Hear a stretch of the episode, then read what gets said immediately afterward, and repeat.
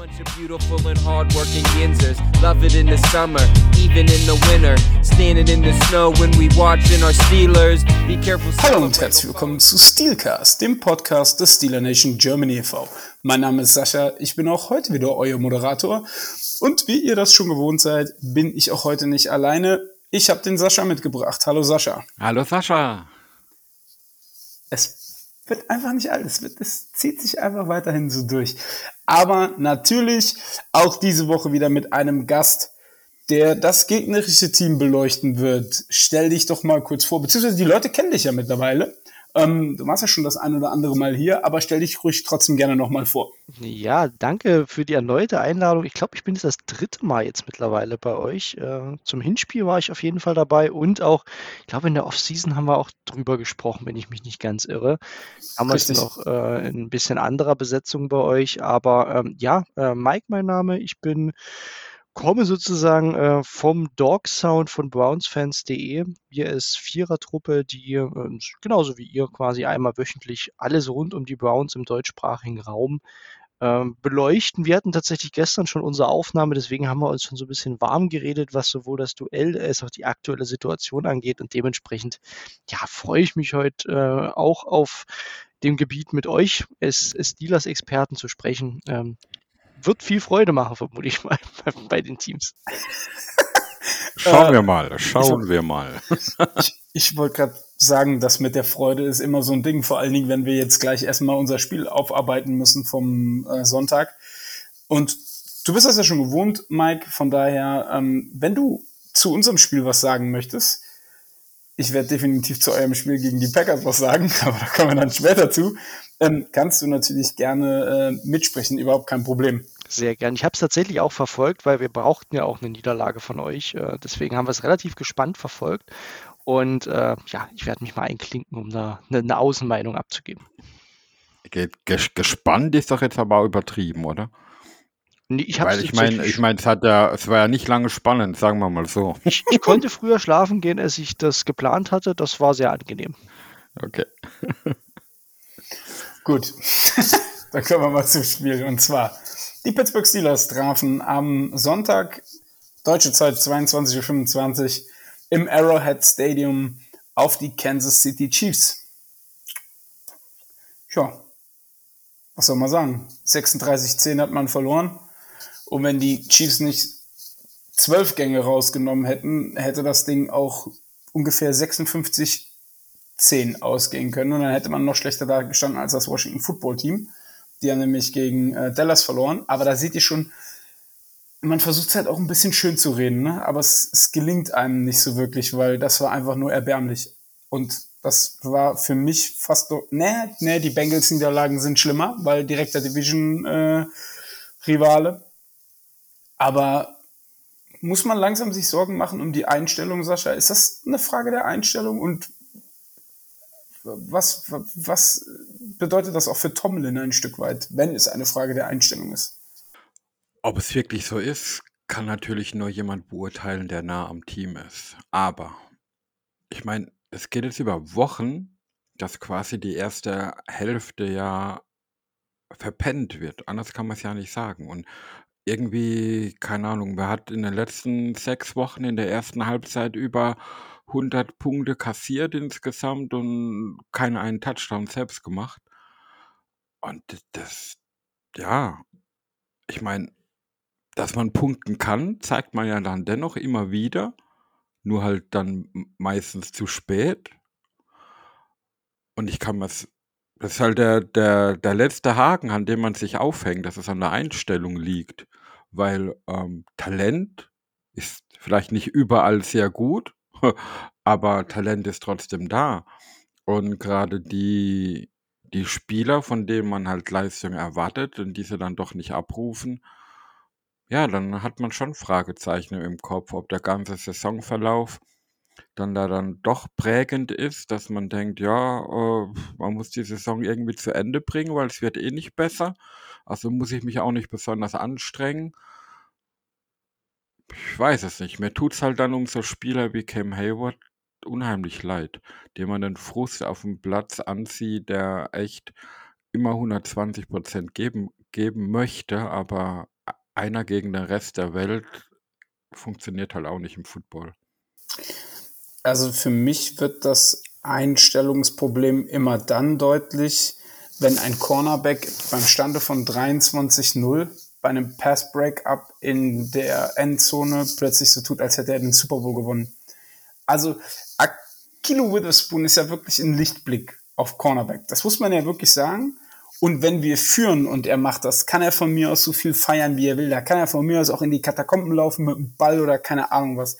Aber mir geht dieses Geflexe mittlerweile tierisch auf die Nüsse. Ich muss das einfach mal ganz klar so sagen. Also das, ich weiß nicht, was das soll. Du bist 23-0. Ich meine, ich, ich muss dazu sagen, ich finde diese generelle Sporteinstellung ähm, ein bisschen komisch in Amerika. Ich bin aber auch ein schlechter Verlierer, muss man dazu sagen. Also ich hasse es schon bei Mensch ärgere dich nicht zu verlieren und das Spiel impliziert, dass man sich nicht ärgern soll. Ich tue es trotzdem immer wieder. Ähm, aber ich finde es schon komisch, dass man nach dem Spiel dann da freudestrahlend irgendwie steht und dem Gegner oder dass man lachend dem Gegner gegenüber tritt und dann ihm die Hand schüttelt. Ich habe immer so das Gefühl, das ist schon ein Einstellungsproblem also das ist mir jetzt schon ganz oft aufgefallen, also schon über die Jahre habe ich das jetzt so verfolgt, dass die Leute irgendwie, oh, wir haben zwar verloren, aber mein Gott, davon geht die Welt halt nicht unter und ja, lustig, tralala, dies, das, Ananas. Ähm, und dann hast du da einen Akin Witherspoon, der wirklich sich da feiert, als wenn er der Größte der Welt wäre. Ich meine, im, im Steelers-Kader, vor allen Dingen was Cornerbacks betrifft, ist er ja mittlerweile fast schon der Beste, muss man ja wirklich sagen. Aber das ist doch das, das, das ist doch Schwachsinn. Also es gehört sich doch einfach nicht. Oder ist das eine falsche Beobachtung? Siehst du das anders, Sascha? Nee, so, ich, find, ich finde das sehr, sehr ähnlich. Ähm, es ist so, so, wie du sagst, dieses Geflexe und mir geht auch dieses ständige nach jedem First Down, diese First Down Anzeigerei da und, und Rumposerei tierisch auf den Senkel. Und da gab es ja dann auch für Ray Ray wieder so eine Taunting-Strafe, weil er halt sich rumgedreht hat, First Down zeigen wollte und stand halt im Gesicht vom Gegner. Ja, kann man sagen, passiert. Und dass es der Coach dann aber hinterher auch noch entschuldigt, äh, finde ich noch viel schlimmer. Und für mich zeigt halt so ein Spielerverhalten und da bin ich sehr traurig, nicht, dass ich sowas sagen muss, aber für mich sind das Zeichen dafür, dass die Spieler, die das tun, viel mehr für den eigenen Erfolg spielen, wie für den Erfolg des Teams. Und dann sind, dann sind wir wieder beim Thema Einstellung. Ich habe halt auch so ein bisschen das Gefühl, Players Coach ist er nur deshalb, weil er den Playern so viel durchgehen lässt. Also das ist, ich würde nicht, also die machen mir jetzt nicht den Eindruck, alle Mann miteinander, als wenn sie für Tomlin durchs Feuer gehen würden.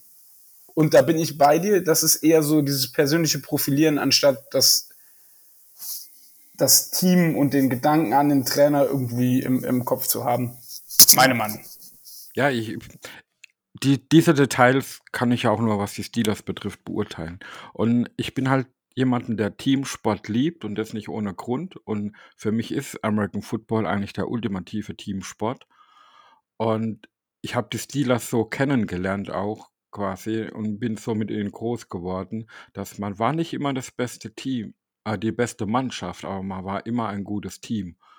Und ähm, das sehe ich halt diese Saison irgendwie überhaupt nicht. Es fängt mit so Kleinigkeiten an, wie dass äh, Ben oft am Boden liegt und keine Hilfe bekommt, aufzustehen. Das hätte es bei manch anderen Spielern früher niemals nie gegeben.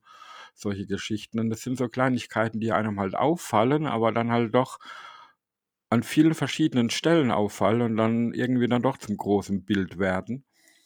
Und deswegen, ich liebe eigentlich Mike Tomling als Coach, aber so langsam kommen halt doch die Fragen auf, sollten die Steelers nicht mal eben den gesamten Hof rauskehren und irgendwie von vorne anfangen, auch wenn es eigentlich niemand möchte.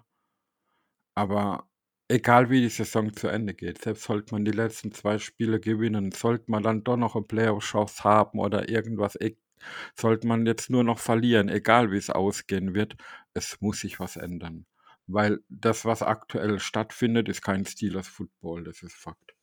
Man muss dazu auch sagen, also Playoffs will ich gar nicht. Also ich bin ganz ehrlich, ich bin durch für diese Saison. Ähm, klingt zwar vielleicht hart, aber wen willst du in den Playoffs mit der Leistung schlagen? Ich weiß, du sagst immer, ja, wenn man in den Playoffs kommt, ist es nochmal ein anderes Thema, aber ich sehe in, in keiner, in, in keiner Simulation, die ich in meinem Kopf durchgehe, sehe ich uns die Bills nochmal schlagen. Das war, glaube ich, am Anfang der Saison einfach, das war der perfekte Zeitpunkt, dass man die Bills gekriegt hat. Die Patriots, Mac Jones spielt eigentlich ganz so ordentlich. Hab's jetzt nicht ganz im Kopf, die haben aber auch, glaube ich, jetzt wieder verloren. Gut, die Bengals, also die Bengals schlagen wir dieses Jahr auf gar keinen Fall. Schöne Grüße übrigens an Erik. Tut zwar weh, das zu sagen, aber es ist leider so. Ja, und wir so. haben gegen sie verloren, da waren sie noch nicht so gut wie aktuell. So, und jetzt hast du Kansas City, die kommen auch wieder rein. Die sind ja jetzt, glaube ich, der First Seed. Da ist man ja noch weit von entfernt, wenn man in die Wildcards kommt, äh, auf den First Seed zu treffen. Ähm, aber nein, nee, ich will gar nicht mehr Play also nee. Ich weiß, ich sag das jetzt und nachher sitze ich da und hoffe dann doch wieder, klar, weil ich will auch jedes Spiel der Steelers sehen und ich wünsche mir natürlich auch, dass die Steelers weit kommen, gerade auch für Ben etc. pp. Aber also ich, keine Ahnung, ich habe das, glaube ich, in, in, in dem Cast nach dem zweiten Bengals-Spiel gesagt, jede Woche kommen wir jetzt hierher und erzählen, das ist der Tiefpunkt der Saison, der Tiefpunkt der Saison und das ist jetzt ein erneuter Tiefpunkt. Also nee, ich bin echt, echt genervt und es tut ja, auch ein Stück weh, muss man einfach sagen. Ja, schon, aber eins kann ich dir versprechen, weil du gesagt hast, mit der jetzigen Leistung willst du gar keine Playoffs von den Steelers sehen. Mit der derzeitigen Leistung wirst du auch keine Playoffs der Steelers ja, sehen. Gut, das kommt da natürlich dazu. Brauchen wir uns nicht drüber zu unterhalten, äh, weil die Leistung gegen Kansas, die war ja eine der schlechtesten keine Ahnung, wie weit zurück ich mich da erinnern müsste. Ähm, halt sehr, sehr lange. Und ja, wie gesagt, in, in letzte Woche im Podcast habe ich ja noch gesagt, man war in der ersten Halbzeit hinten, aber ich hatte trotzdem während dem Spiel nie das Gefühl, dass wir es nicht doch noch drehen können. Und gegen Kansas war das halt gerade umgekehrt. War von Anfang an war nie das Gefühl da, dass wir da irgendetwas ausrichten können. Gerade gerade das Gegenteil. Und es war von der ersten Minute ab und es hat sich das ganze Spiel gezogen, wurde ja eher noch schlimmer. Von daher, ja. Sagen zwar immer viele Sportler, ja, abhaken, aufs nächste Spiel vorbereiten. Aber ob man das so einfach abhaken kann, so eine Leistung, oder ob das dann nicht doch im Hinterkopf bleibt, ich weiß es nicht. Also, ich war sehr ehrgeizig immer als Sportler und mich würde das während der Woche auffressen, so eine Leistung abgeliefert zu haben. Ich, ich muss dazu auch sagen, also nachher kam ja noch Slapstick dazu. Also der dritte Turnover, dieses, dieses Ding da von Ben, ähm, der erste angetäuschte, die erste angetäuschte Ballübergabe auf Naji und ich glaube die zweite angetäuschte Ballübergabe war dann auf Claypool. Ja. Und schon äh, ist die komplette ähm, Front vor der äh, Chiefs bei ihm quasi und er kassiert einen ähm, Sack beziehungsweise einen Strip Fumble. Da ist, da verstehe ich, ist das das Play Calling, ist es die Execution? Was, was ist das Problem im Moment? Also, oder ist es eine Kombination aus allem?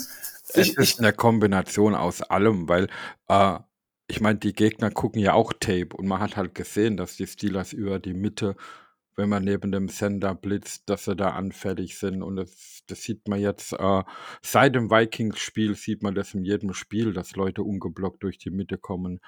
Und das ist bei sowas natürlich bei so einem Spielzug, der sich sehr, sehr lange entwickelt mit dem zweifach angetäuschten Handoff. Und wenn beim zweiten Handoff anstatt dein potenzieller Running Back der Verteidiger im Gesicht hast, dann ist es halt blöd. Da mache ich Ben ja nicht mal einen Vorwurf.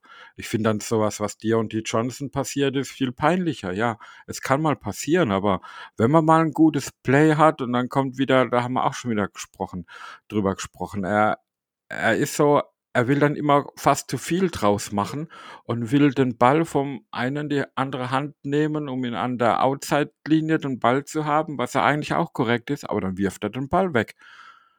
Und hat er, nicht, hat, er, hat er nicht mit dem Knie weggestoßen? Ist er nicht mit der Hand irgendwie gegen. Ich kann, keine Ahnung, es sah auf jeden Fall wieder sehr lustig Irgend aus. sowas, aber das, das sind halt Grundlagen, die man eigentlich in jedem Training trainiert und trotzdem passiert ja halt mal sowas. Es ist halt bitter, dass es dann gerade in so einem Spiel passiert, wo eh schon alles schlecht läuft. man kann auch sagen, Gott sei Dank passiert es in so einem Spiel und nicht in einem, wo dann mit drei Punkten entschieden wird. Aber ja, es hat einfach, äh, ja, wie gesagt, viele Fragezeichen aufgeworfen und es hat überhaupt keinen Spaß gemacht, zuzugucken. Ich, ich muss ja sagen, es hat ja alles angefangen mit dem Fliehflicker.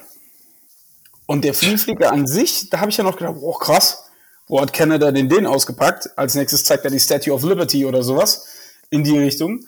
Ähm, aber dann wirft Ben halt auch eine richtig beschissene Interception. Ne? Also damit fing das ganze Dilemma ja schon an. Also ich denke so, wow, cool, Fliehflicker und sehe den Ball fliegen und denke mir, scheiße, Interception. Also, als ich den Ball abfliegen sehen, dachte ich ja, hä, war da ein Verteidiger am Arm von Ben beim Wurf? Aber nee, war es nicht. Also irg irgendwie, ja. Das ist halt auch unkonstant. Ne? Das muss man halt auch wirklich sagen. Das, das spielt den Kritikern von Ben ja auch in die Karten. Er ist halt einfach zu unkonstant. Er hat ein Spiel oder er hat Pässe, wo du denkst, ja, das ist der alte Ben oder das ist der Ben Roethlisberger, den man kennt. Dann kommen da so Gurkendinger, wo du dir denkst, holla die Waldfee. Hat er gerade vergessen, wie man Football spielt? Hat er gerade vergessen, wie man einen ordentlichen Pass wirft? Das ist halt schon so. Und dann hat eine persönliche Frage an, an dich. Ähm, er hat ja seine Familie mit, mitgebracht. Und viele spekulieren ja jetzt, ah ja, dass er das erste Mal auswärts seine Familie mitgebracht hat und so. Das könnte ja darauf deuten, dass er geht. Und ich würde da, glaube ich, noch nicht so viel Bedeutung reinmessen, oder? Nein, äh, ich glaube auch nicht, dass das die Motivation war, dass die Familie dabei war. Ähm, hat sich halt wahrscheinlich einfach irgendwie so ergeben. Aber ja klar, es wird viel reingeredet, dass es jetzt der Abschluss von Ben sein wird. Ähm, keiner macht es offiziell. Es wird immer unter vorgehaltener Hand drüber geredet. Und dann sucht, suchen die Journalisten und Fernsehgurus halt äh, ihre Anhaltspunkte, um da auch wieder eine Schlagzeile zu haben. Das ist schon klar. Also selbst wenn es so wäre, äh, dass das mit ein Grund ist, äh, ist es für mich nichts, was besonders erwähnt werden müsste. Ähm, ich, und ich, also ich weiß es nicht. Ich hab, mich hat es auch nie interessiert. Mag sein, dass es das erste Mal auswärts war, wo die Kids dabei waren, aber ich glaube nicht, dass es das erste Spiel war, wo seine Frau auswärts irgendwo beim Spiel dabei war. Keine Ahnung. Okay. Also da, ich ich glaube, da wird einfach, egal, egal wie es ist, es wird wieder mehr draus gemacht, wie es wirklich ist. Ja. Das glaube ich schon. Ich habe ja vor dem Spiel noch gedacht, oh, Travis Kelsey spielt nicht. Das heißt, du kannst dich auf Tyreek Hill konzentrieren. Tja. also, ähm, ne, wie gesagt, wir sind ja normalerweise immer dafür, die beste Mannschaft, die beste mögliche Mannschaft soll spielen. Aber natürlich bist du in so einem Matchup, wo du denkst, boah, das wird schon schwierig genug. Wenn dann ein Travis Kelsey fehlt, denkst du dir, okay. Ja, wenn äh, nicht nur das, wenn, wenn du dann Statistiken siehst und sagst, ey, Kelsey spielt gar nicht, äh, Hill hat, was waren das zwischenzeitlich mal 25 Receiving Yards gehabt oder so. Und dann denkst du, hey, das läuft aber gut für die Steelers. Und guckst aufs Scoreboard, das sind vier Touchdowns hinten. Dann denkst du, holla, was ist denn da los? Ja, ja das ist, ist halt traurig. Aber, aber wir haben das ja vorher auch gesagt oder sagen es die ganze Saison schon. Ähm, es mag helfen, wenn Spieler vom anderen Team fehlen, aber es ist halt kein Ziel, um besser performen zu können, dass die Top-Spieler des Gegners fehlen. Bei uns fehlen ja auch ständig immer mal wieder irgendwelche Spieler, äh, wo man sieht, wie wichtig sie fürs Team sind. Ähm, von daher, ja. Ich weiß nicht, wenn Kelsey gespielt hätte, ob es hätte schlimmer sein können, wie es war.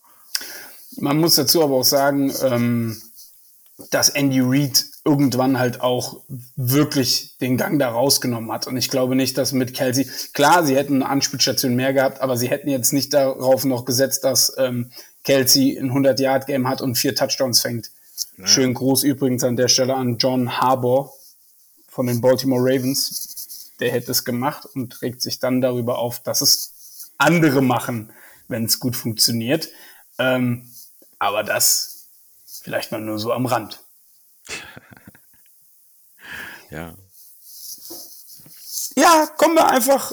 Ich habe keinen Bock mehr über dieses Spiel zu sprechen. Ich weiß nicht, wie es dir geht. Ich glaube, wir haben auch alles besprochen, weil was offensiv brauchen wir nichts zu besprechen. Da war null bis gar nichts. Äh, außer der eine Touchdown. Aber komm, da müssen wir jetzt äh, nicht drüber sprechen. Das ist nicht der Rede wert.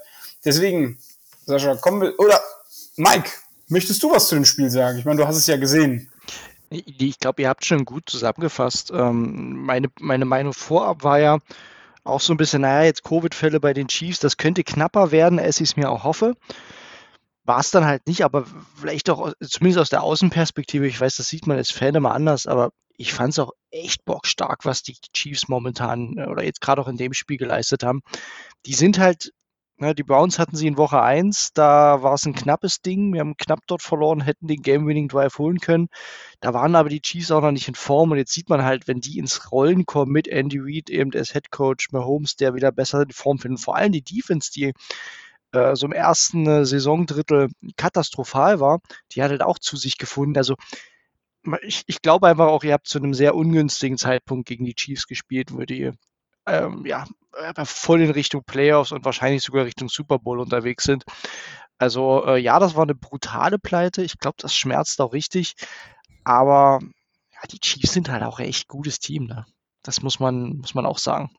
Absolut. Ja, und jetzt, jetzt wo, wo Mike das sagt, muss ich da auch nochmal was dazu sagen. Und das sind zwei Punkte eigentlich. Was halt dann aus Nicht-Steelers Sicht für das Spiel dann schon faszinierend war, wenn man die Passstatistik von Mahomes gesehen hat. Es war zwischenzeitlich, ich glaube, einmal, wo es mir aufgefallen ist, wo er 17 von 18 Pässen an den Mann gebracht hatte.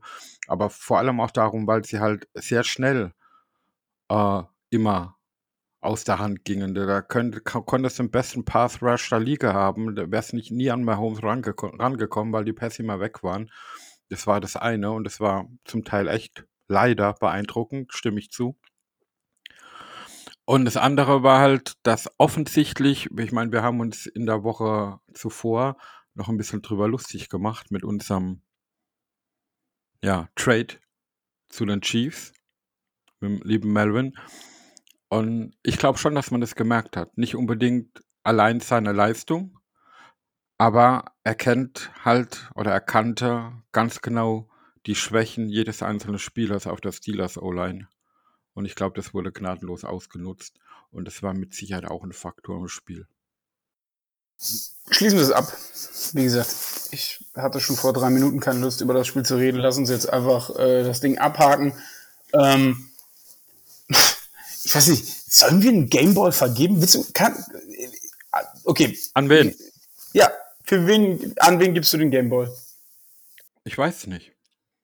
An, ich, doch, ich gebe den Gameball an sämtliche Fans der Pittsburgh Steelers, dass sie diese Spieler tragen mussten. Vor allem, wenn sie sich bis zum Schluss angeguckt haben. Ja. Und das mitten in der Nacht. Ja. Machen wir das könnte ja am Montag auch noch schlimmer werden, aber lassen wir es an der. Na, nein, nein, ich sag's na, nicht. Nee. Und dann mache ich gleich weiter mit der goldenen Himbeere, weil für mich gibt es eine Himbeere, die ist riesengroß und die geht an die Pittsburgh Steelers angefangen vom Assistant Coach bis hin zum Starting Quarterback, ist mir kackegal, das gesamte Team. Dieser Auftritt war einfach nicht den Namen, der auf der Franchise steht, wert. Mein Gameball bekommt äh, Baker Mayfield dafür, dass er vier Interceptions geworfen hat und äh, die Steelers immer noch Dritter in der Division sind. ähm, und die goldene Himbeere bekommt das komplette Team. Ich kann auch, ich will da gar nicht mehr. Ich habe das schon einmal diese Saison gemacht. Ich kann da nichts anderes zu sagen. Das komplette Team kriegt die goldene Himbeere. Und, naja, naja, Ben kriegt die goldene Himbeere von mir. Was war einfach auch eine beschissene Leistung. Kommen wir zum Injury Report. Pat Frymouth Concussion, Kevin Dodson Ankle, Kendrick Green, Trey Turner und damit wären wir jetzt bei der Starting Offense Line, dass alle drei Starter, also drei von fünf, es sind ja fünf in der, in der O-Line, drei von fünf äh, auf dem Injury Report stehen.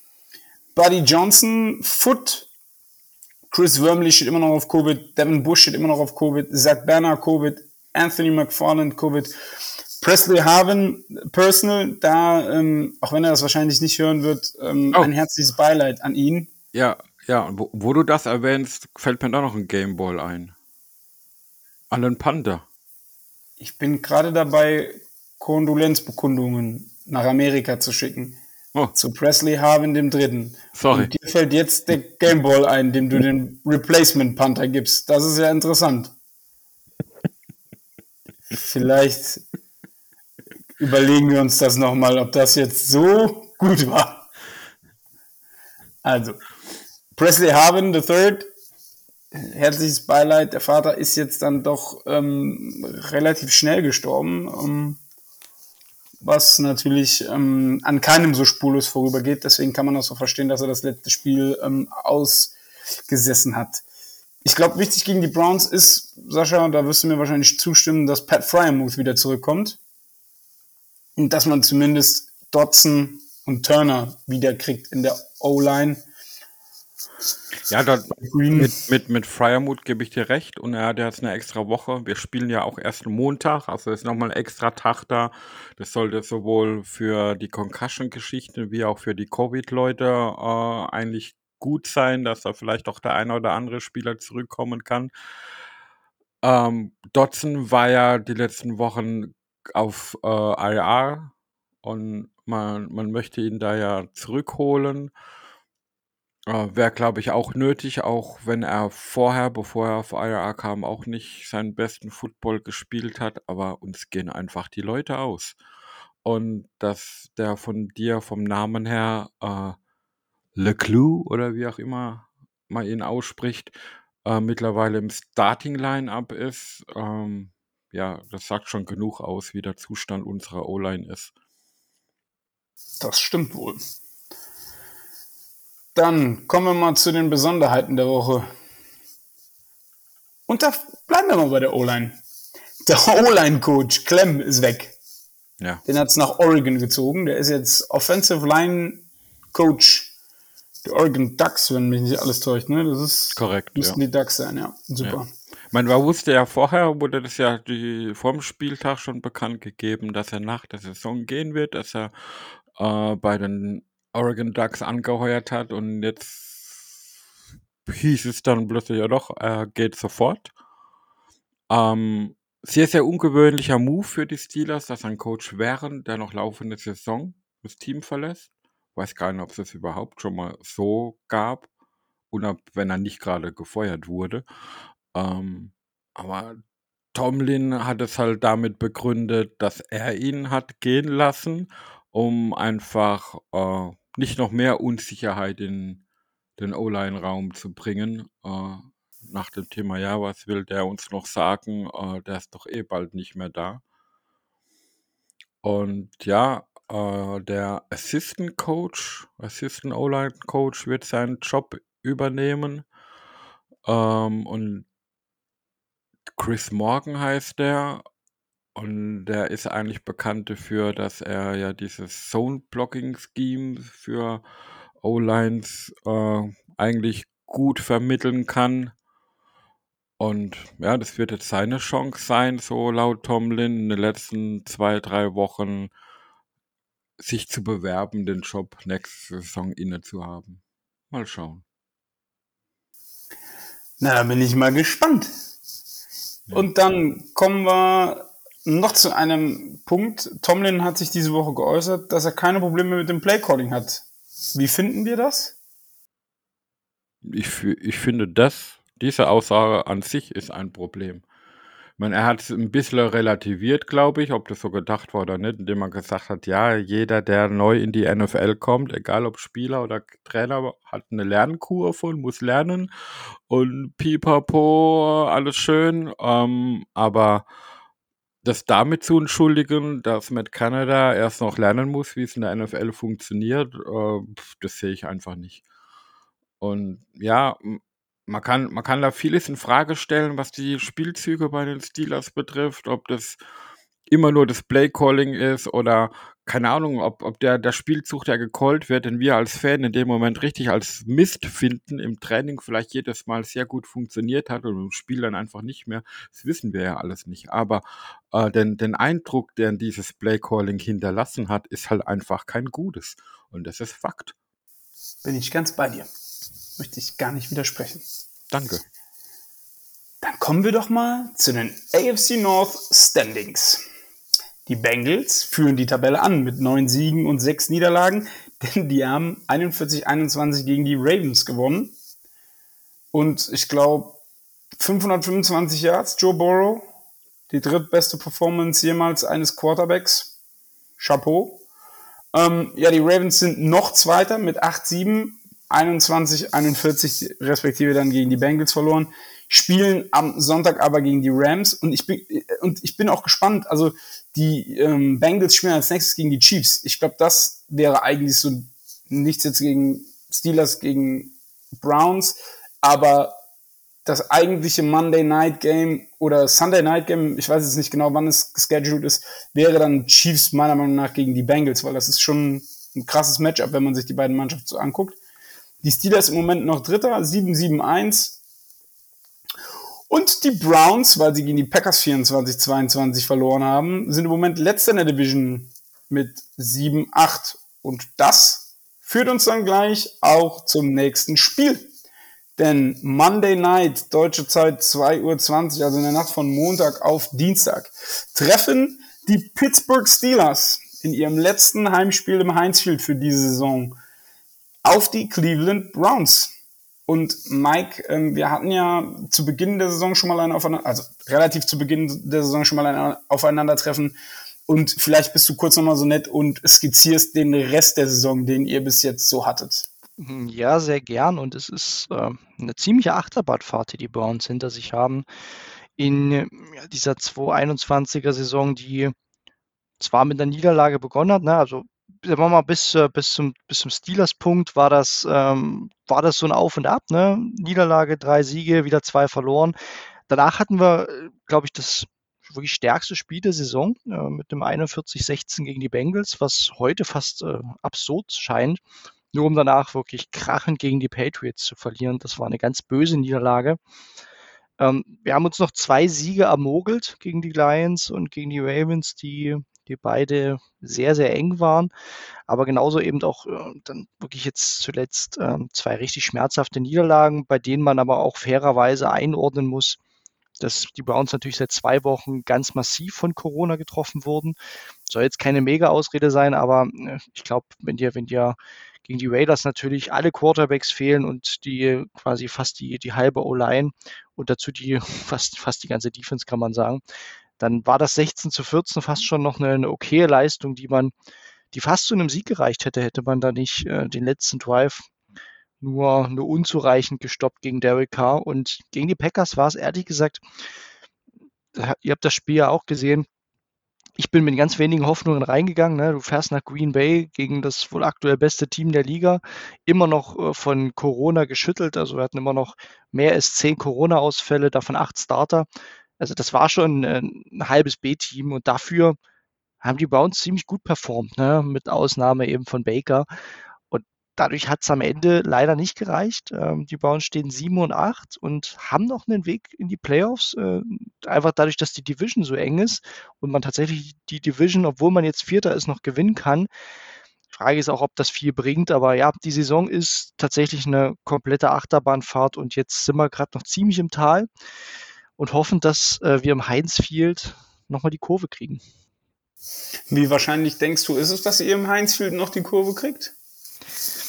Na, also ihr habt gerade das Spiel noch gegen die Chiefs besprochen. Ne? Also eure Leistungen animieren mich natürlich schon zu einem leichten Optimismus, dass ich sage, wenn es einen Gegner aktuell gibt äh, in der AFC, den man besiegen kann, dann äh, zählen die Steelers sicherlich zu den, zu den etwas leichteren. Ohne das jetzt irgendwie. Das haben die Titans auch gedacht. Ja, genau, das meine ich eben. Das ist, ist A, völlig unberechenbar, aber so tendenziell, ich meine, das Hinspiel, äh, das waren 15-10, was einfach eine, also aus Browns Sicht eine total dumme Niederlage war, ein Spiel, das man auch nie, nie verlieren darf. Ähm, und ich glaube, wenn man an, an die Form der Packers, äh, also vom Packers-Spiel rankommt, wenn man diese Leistung zeigen kann, dann glaube ich, hat man durchaus Siegchancen. Also wenn Baker dieselbe Form und dieselbe Leistung bringt wie gegen, das, wie gegen die Packers, dann beschwere ich mich nicht. Das stimmt. Weil was wir mit vier Turnovers machen, äh, wissen wir ja mittlerweile, nämlich zwölf Punkte, a vier Field Goals. Weil zu mehr reicht es bei der offensiven Leistung im Moment leider nicht. Ja, und die Packers haben eben 21 draus gemacht. Ne? Das, das war der Unterschied. Hätten sie auch nur 12 gemacht, hätten wir das Spiel gewonnen. Von daher, ähm, Ja. ja, aber ihr habt es ja schon angesprochen, es, es steht und fällt natürlich mit Baker, mit dem Quarterback ähm, oder einfach auch mit der Offense, die hoffentlich, also jetzt, ne, ihr habt gerade schon eure Injury-Liste vorgelesen. Bei den Browns wurden jetzt acht Spieler wieder aktiviert. Ähm, davon eben auch wichtige Defense-Spieler mit Jadivian Clowney und, äh, und einigen ja, wirklich Key Players, die wir, die wir schon schmerzlich vermisst haben. Kareem Hunt sollte auch zurückkommen, äh, JC Tretter dürfte zurückkommen, äh, Greg Newsom dürfte zurückkommen. Das sind schon, das sind schon wichtige Spieler, die da äh, jetzt ein Stück weit kommen und oder zu, zurückkommen sollten, wenn jetzt nichts schief geht. Ähm, von daher, ich hoffe auch einfach, dass wir wieder mit, mit mehr Manpower dort rankommen und Spieler, die haben ja jetzt dann auch zwei Wochen nicht gespielt, die schon ein bisschen Juice haben und äh, noch genug, äh, genug im Tank, um auch mal wieder ein richtiges, äh, richtiges Spiel hinzulegen. Aber ähm, du sagtest ja gerade eben selber, ähm, es kommt viel auf Baker an. Würdest du als Browns-Fan selber sagen, Baker ist das Kryptonit äh, von euch? Und wie sehr hoffst du, dass man ihn long-term behält? Also wir hatten gestern auch eine intensive Diskussion bei uns im Podcast zu Baker. Ähm, das Bild braucht man nicht äh, drum rumreden. Baker ist aktu aktuell ein Bottom Five Quarterback, der wirklich nicht gut spielt, der im, im, höchsten Maße inkonstant ist. Der hat auch gegen Green Bay wieder super Würfe gehabt und Phasen, wo er, wo er klasse wirkte und dann hat er halt macht er unerklärliche Fehler, vor allem in seinem, in seinem Decision-Making. Das, das geht einfach nicht. Ne? Du kannst nicht permanent in Double Coverage werfen, kannst nicht permanent Safeties übersehen ähm, und auch nicht Spieler so überwerfen, wie er es dann getan hat. Das sind auch mechanische äh, Unzulänglichkeiten. Das kann man jetzt, äh, das ist eben in unserer Community auch viel diskutiert, das kann man so ein bisschen darauf schieben, dass er natürlich nicht seine Offensive Line aktuell hat, dass er natürlich aktuell einen der schwächsten Receiving Cores hat, die wirklich auch allesamt äh, massiv un unterperformen. Aber am Ende kommt es natürlich auf den Quarterback an und er, er, bringt einfach die Leistung nicht, die man von einem, von einem Starting Quarterback in der NFL erwartet. Ähm, er ist viel zu inkonstant wie gesagt, äh, wir haben es ja, glaube ich, im, Hinspiel auch schon drüber äh, kurz diskutiert. Er hat immer noch die Schulterverletzung. Die anderen Verletzungen sind wieder besser. Er ist wieder mobiler in seinem Maßstab.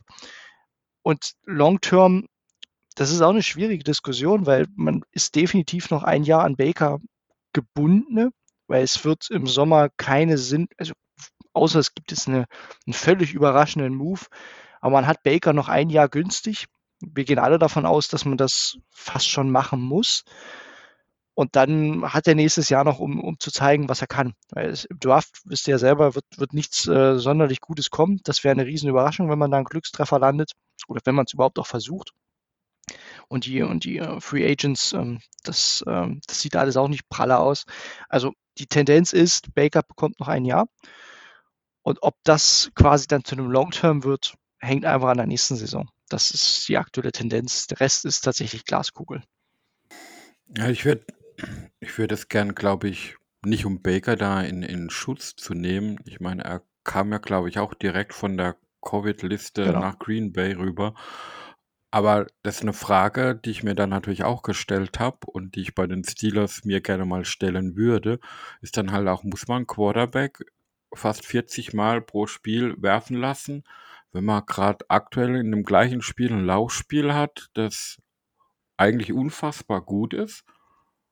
Das habe ich in dem ganzen Spiel nicht verstanden. Hm. Warum man da immer wieder von weggegangen ist. Ich meine, die Packers haben in der zweiten Halbzeit, ich glaube, drei Punkte noch gemacht. Richtig. Und, und man versucht, über das Passspiel das Spiel zu gewinnen. Das, ja, das am Ende des Tages war ich natürlich froh, aber äh, als so neutraler Zuschauer versteht man das dann nicht wirklich. Aber ja. ja. Das haben auch viele Fans hinterfragt, warum man gerade auch im, im potenziellen Game-Winning-Drive auf einmal nur noch wirft, anstatt äh, Nick Chubb, der acht Yards per Carry in dem Spiel hatte, weiterlaufen zu lassen. Es gibt ein paar Gründe dafür. Nick Chubb war tatsächlich, äh, zumindest auch im vierten Viertel, einfach auch durch. Das hat er selber gesagt. Er war da äh, an, der, an der berühmten Kotzgrenze. Äh, die Ernest Johnson hast du natürlich auch noch, aber du hast halt keinen Kareem Hunt aktuell. Und was man dazu sagen muss, ist, also gerade auch zum Ratio, warum man dann doch mehr gepasst hat. Die Browns haben genau das, was du beschrieben hast, Sascha, in den letzten Spielen schon versucht. Also gerade auch gegen die Raiders. Die Teams in der Vergangenheit, in den letzten vier, fünf Spielen, haben äh, ganz massiv versucht, äh, den, das Laufspiel zu stoppen und denen ist das auch gelungen.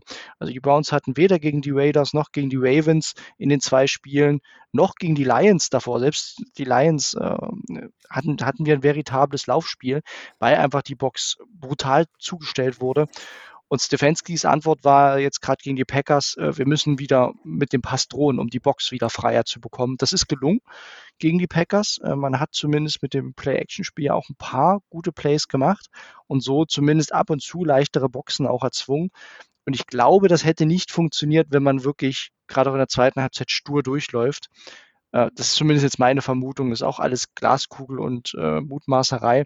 Aber ich glaube schon, dass der Erfolg für das Laufspiel gegen Green Bay daran lag, dass man eben nicht zu 60, 70 Prozent gelaufen ist, wie man es mitunter durchaus mal macht in Cleveland, sondern äh, doch den Gegner immer mal wieder mit, mit dem Passspiel droht. Würdest du sagen, dass ähm, Stefanski vom gefeierten Held mit der 11-5er-Saison und auch mit dem starken Auftritt in der Wildcard-Round gegen die Steelers, ähm, eher jetzt so in dieser Saison dann doch wieder ein Fragezeichen ist? Liegt es auch am Coach oder würdest du das eher verneinen? Und es liegt eher an den individuellen Fehlern der einzelnen Spieler? Bei einigen wird er hinterfragt, ähm, tatsächlich auch, weil die Browns ja dieses Jahr ein massives Problem haben, äh, den letzten Drive einfach gebacken zu bekommen. Wir haben dadurch, äh, wenn ich jetzt mal durchzähle, eins, zwei, äh, drei, vier Spiele hatten wir einen potenziellen Game-Winning-Drive. Wir haben kein einziges gewonnen davon das ist dann natürlich eine, eine ja, einfach eine schlechte Quote und genauso die Fourth-Down-Entscheidungen. Ich persönlich bin ganz weit weg davon, äh, weil Stefanski mit seiner Offense immer noch funktioniert, wenn, wenn die Execution nicht mitunter so, äh, so grausig wäre. Das heißt, er, er schemt weiterhin Receiver offen. Das Laufspiel ist eins der besten der Liga, wenn es eben in Kombination mit dem Passspiel funktioniert. Er trifft mitunter ein paar, ja, grenzwertige Entscheidungen, wobei das eben auch dem modernen Stil der NFL geschuldet ist. Er ist sehr aggressiv im Fourth Down ähm, und so weiter. Das gehört dazu. Also ich bin weit weg davon. Es gibt aber schon Stimmen in, in der Community in Cleveland, die ihn da hinterfragen. Nicht so weit, dass sie jetzt seinen Kopf fordern, aber die schon sagen, hm, das ist jetzt diese Saison nicht so pralle. Ich glaube allerdings, dass er als Coach sicherlich jetzt verständlicherweise kein Coach of the Year Candidate, aber ähm, ich würde den Ursprung weniger an ihm suchen, sondern klar, es braucht eine Weiterentwicklung, aber was soll ein Coach machen, wenn dir dein Quarterback das Ding in die Hände der Verteidiger wirft. Was soll er machen, wenn da äh, zig Flaggen geworfen werden? Das liegt dann eher an Position Coaches. Fehlende also Disziplin geht ja auch wieder auf den Head Coach zusammen. Aber schematisch macht er aus meiner Sicht, das war gerade auch gegen Green Bay beeindruckend, fand ich, hat er ein fantastisches Spiel gemacht als Coach im Play Calling und da bin ich da ja ein Stück weit weg, äh, das Thema bei Stefanski zu suchen. Gut, da muss man natürlich jetzt sagen, du wirst immer Leute haben, die den Fehler irgendwie beim Headcoach suchen. Selbst ich habe heute jemanden gelesen, der Matt LeFleur äh, für einen schlechten Coach hält und die mhm. Packers stehen halt, glaube ich, gerade bei 12-3. Also keine Ahnung, da sollte man vielleicht dann einfach auch mal sich hinter, hinterfragen. Deswegen, da gebe ich dir schon recht. Mich hat jetzt einfach nur interessiert, weil bei euch ja das Formbarometer halt einfach wirklich richtig krass in eine andere Richtung zeigt.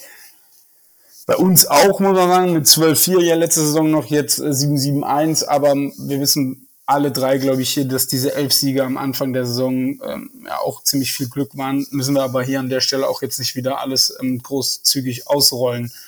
Ähm, wie sehr freut es dich, dass Big Bens letztes Heimspiel wohl ansteht und somit auch das letzte Spiel äh, gegen die Cleveland Browns? Oh ja, also wenn er so spielt wie aktuell, dann kann er gerne noch ein bisschen länger für euch spielen. Ne? Das, da habe ich jetzt als Browns-Fan weniger was dagegen. Aber ich wusste, ich hätte, ich hätte, ich wusste, ich wusste, ich hätte sagen sollen, ähm, aufgrund der ähm, ganzen Spiele und ich weiß nicht, wie lange hat Baker gebraucht, um der winningste Quarterback in Cleveland zu sein vor äh, Ben Roethlisberger? Nicht lang. Also dadurch, dass kaum ein Quarterback äh, viel in, bei uns Heimspiele gewonnen hat, war das, glaube ich, tatsächlich nach anderthalb Saisons schon ähm, äh, so der Fall.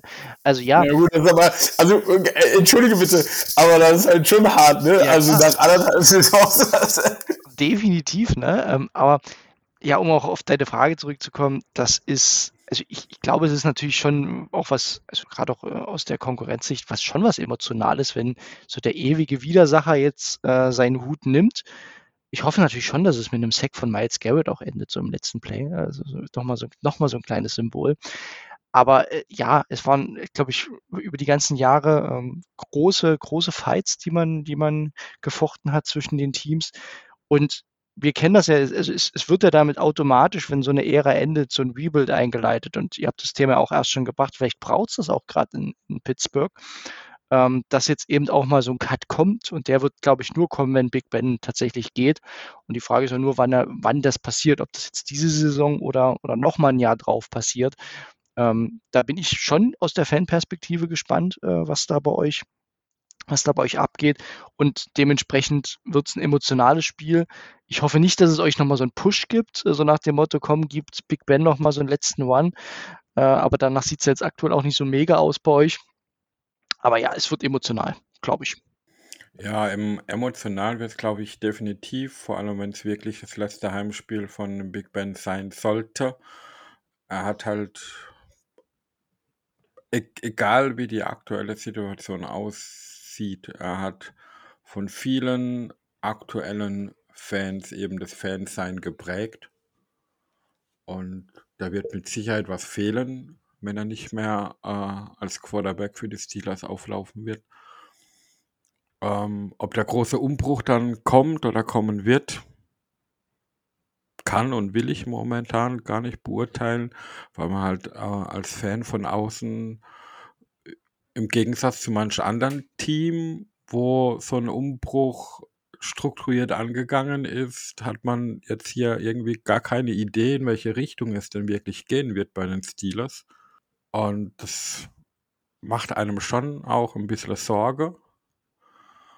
Ähm, es wird aktuell auch sehr, sehr viel auf sämtlichen Coaches rumgehackt vom Head Coach über Position Coach. Und ja, bin ich auch mit dabei, dass ich viele Dinge nicht verstehe.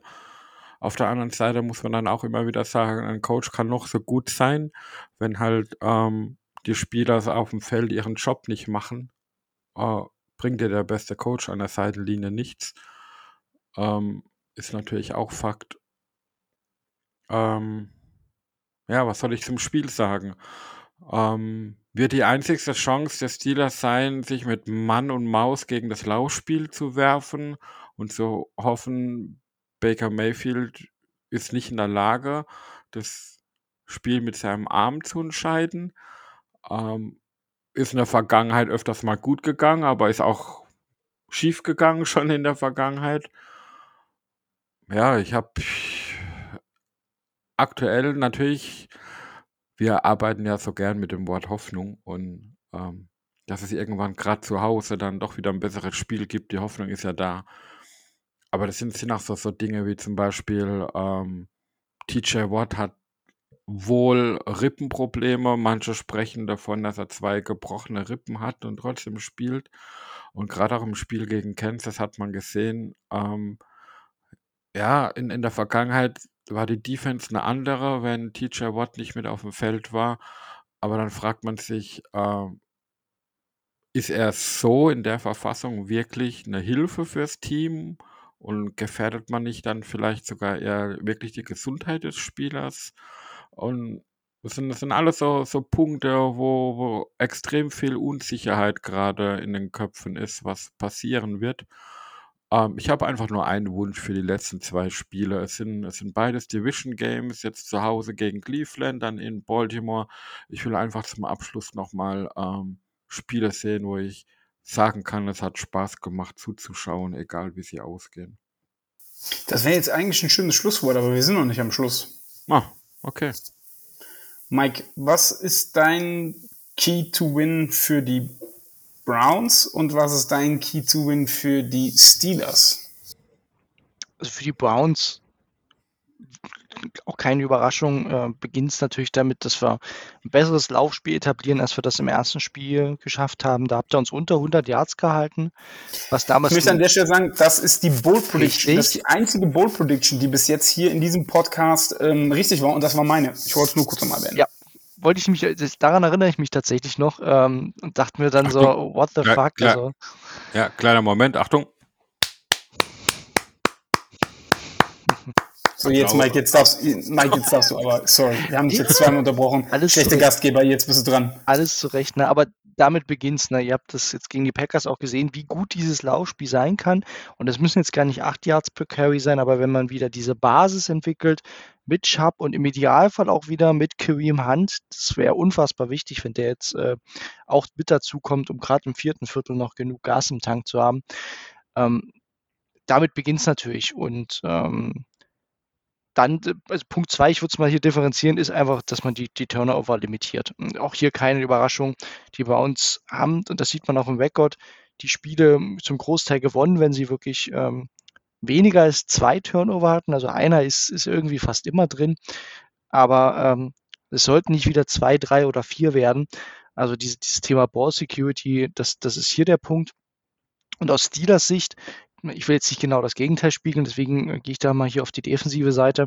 Aus Steelers Sicht ähm, wäre es für euch natürlich enorm wichtig, wenn ihr mit euren, finde ich, durchaus noch veritablen Receiver-Waffen ähm, die, die mitunter etwas äh, soft geratene Defense äh, attackieren könnt. Ich bin sehr gespannt, was Joe Woods macht, ob er wieder so konservativ ähm, called wie, wie im Hinspiel mitunter, weil diese 15 Punkte, die wir damals kassiert haben, die klingt zwar nicht viel, aber die haben uns trotzdem frustriert, weil das, das mussten auch keine 15 Punkte sein, die wir da kassieren. Ähm, und dementsprechend bin ich hier, also aus Steelers Sicht, ähm, sollten, ich glaube nicht, dass die Browns nochmal nur 10 Punkte machen. Ich glaube, dass die Browns durchaus ähm, hier diesmal in Richtung 20 oder mehr Punkte gehen. Und dann ist die große Frage, können die Steelers da, äh, da mithalten? Und können sie vor allem dann die äh, Secondary, die jetzt lange nicht zusammengespielt hat, ähm, so ein Stück weit auch wieder zusammenfinden muss, vielleicht kann man die attackieren, haltet in den Pass-Rush-Stand. Miles Garrett hat eine Groin-Injury. Der ist also gerade wirklich nur sehr, sehr limitiert äh, fähig. Äh, aber Clowny kommt zurück. Ähm, das ist also die Frage auch in Richtung Pass Rush. Äh, wie viel Zeit gibt die O-Line äh, eurem, eurem Oldie dort hinten, um, um das Passspiel zu etablieren? Weil ich glaube, über den Lauf werdet ihr die Browns nicht schlagen. Wie siehst du das, Sascha? Ja, ähm, ist viel Wahres dran, was Mike sagt. Ähm, kommt, kommt halt ganz auf, auf die, die Quarterback-Performance an, auf beiden Seiten. Bei, ich glaube, bei allen anderen Dingen wei- weiß man gegenseitig, was man zu erwarten hat und wie man damit umgeht. Aber ich meine, Baker hat Tage, da kann er drei Touchdowns ohne Interceptions machen. Er kann aber auch ein Touchdowns und fünf Interceptions haben. Und bei Ben sieht es ganz genauso aus. Von daher ähm, glaube ich, ist der Key für beide Teams eher äh, ein stabiles Quarterback-Play. Okay. Ich glaube, es kommt viel auf den Pass Rush der ähm, Browns an. Wenn Clowney jetzt zurückkommt und Garrett im Pass Rush ist eine Macht. Für mich zwar kein Defensive Player of the Year, weil dafür ist er halt zu limitiert in dem, was er defensiv macht. Ich weiß, Mike, das wird dich jetzt nicht freuen oder wirst du jetzt gleich auch insistieren. Äh, vermutlich aus Browns Sicht auch zurecht, aber ähm, ein reiner Pass Rusher, naja, Das sieht Aaron Donald anders. Gut, er wird auch immer getriple-double-teamed und Ja. eleven-teamed. Ne? Also der ist ja, der arme Kerl, da, den blockt ja sogar noch der Quarterback weg, wenn es sein muss. Ja, aber ich habe Ja, übrigens also- Garrett jetzt auch nicht als Defensive Player of the Year. Äh, Okay, wer ist dein, wer ist dein Frontrunner für Defensive Player of the Year? Ich glaube tatsächlich, dass, äh, na gut, Micah Parsons wird natürlich so ein bisschen den Rookie of the Year sicher haben, deswegen wird man ihn es nicht doppelt geben. Ich glaube tatsächlich, es wird langweilig und es wird wieder mal äh, Aaron Donald. Tja, wir hoffen, es wird TJ Watt, aber lassen wir, jetzt hätte ich es fast wieder gesagt. Das war jetzt schon das zweite Mal. Ähm, ja, ähm, egal. Es wird äh, TJ Watt. So. Äh, aber um es auszuführen, also ich glaube, der Pass Rush der Browns kann uns richtig, richtig, richtig wehtun und auch Ben richtig wehtun und da habe ich schon Respekt vor. Aber gut. Vielleicht haken wir das Spiel jetzt ab oder Mike, möchtest du noch was sagen zum Spiel? Nee, ich glaube, es geht, äh, wir werden äh, das Einzige, was mich ein bisschen stört tatsächlich, ist, dass es Montagnacht ist und nicht, dass es, äh, also nicht weil es Montagnacht ist, sondern weil die Gefahr besteht, dass wenn die Bengals die Chiefs besiegen, das Spiel für die Browns vollkommen unwichtig geworden ist und ich da auch mit einer anderen Stimmung rangehe, weil die Browns brauchen einen Sieg der, der Chiefs gegen die Bengals, um noch Hoffnung zu haben. Und äh, das, das stört mich so ein bisschen, aber andererseits, äh, ja, nochmal ein schönes Monday Night Game. Ich hoffe, es wird unterhaltsamer. Einfach ist das, ist das erste Spiel, dass wir ein bisschen mehr Punkte sehen, ein bisschen mehr Offense sehen und nicht so gekraute wie im Hinspiel. Genau, mir, mir wäre es natürlich auch lieber die Steelers neben den Browns die Hoffnung und nicht die Chiefs, von daher. die Steelers nehmen mir im Moment alle Hoffnung, aber nicht den Browns, das ist das Problem. Ähm, aber gut. Ähm, Mike, du kennst das schon. Ähm, zum Ende hin gibt es immer die Bold Prediction und da du der Gast bist, darfst du als erster deine Bold Prediction abgeben. Ja, ihr seid so auf Baker rumgeritten ne, mit den vier Interceptions. daher sage ich einfach mal Baker, diesmal nicht vier Interceptions, sondern vier Touchdowns. Huh. Sascha, deine Bold Prediction. Ja, dann drehe ich das Ganze um zu dem, was Mike eben gesagt hat. Ich, ich liefere da jetzt keine Zahlen, sondern behaupte einfach, die Steelers werden die Browns mit ihrem Laufspiel schlagen. Ja, und hier kommt meine Bold Prediction. Und wer wäre ich, wenn ich die Winning Formula einfach austauschen würde? Die Steelers halten die Browns unter 100 Rushing Yards und wenn man sich die Run, die der Steelers in den letzten 5, 6 Spielen anguckt, ist dann, bold, ist das, ja. dann ist das übertrieben bold, redest, ich redest, schon sagen. Redest du jetzt vom Spiel oder von der ersten Halbzeit? Egal. Ich rede vom Spiel. Nee, nee, nicht egal. Ich rede natürlich vom Spiel unter 100 Yards. Ich rede natürlich vom Spiel unter 100 Yards. Es gab Spiele, da hätte man das schon, wäre es für das erste Quarter schon bold gewesen. Ja, ich sag nur, äh, Delvin Cook 165 Yards im ersten Quarter, Mixon 100 plus Yards im ersten Quarter. Also da müssen wir nicht drüber diskutieren. Von daher ist es tatsächlich im Moment übertrieben bold. Yep. Dann, Mike, dein Tipp der Woche. Oder dein Tipp zum Spiel. Ich sage tatsächlich, es wird äh, ein bisschen offensivfreudiger und tippe auf ein 27 zu 21 für die Browns. Sascha, dein Tipp. 24 18. Ich gehe davon aus für die Steelers. Ja, ich nehme das Heimteam zuerst, ja. Okay, sehr gut. Ich sage 21-17 für die Steelers und hoffe einfach, dass wir, wenn es wirklich die letzten beiden Spiele von Ben sind, zwei schöne Spiele von Ben sehen, mit wenig individuellen Fehlern, überzeugenden Leistungen und dann kann er einfach verdient in den Sonnenuntergang rein. Ich wollte es gerade sagen, in den Sonnenuntergang rein. Ja. ja. Also ja, ich, ich glaube, das wäre, ich glaube, das würde mir sehr gefallen. Ähm, gut, Mike, ich kann das nur wiederholen. Ich meine, wir haben es schon zweimal gesagt, aber ich möchte es auch gerne noch ein drittes Mal sagen. Es war wieder ein sehr, sehr angenehmer Podcast mit dir.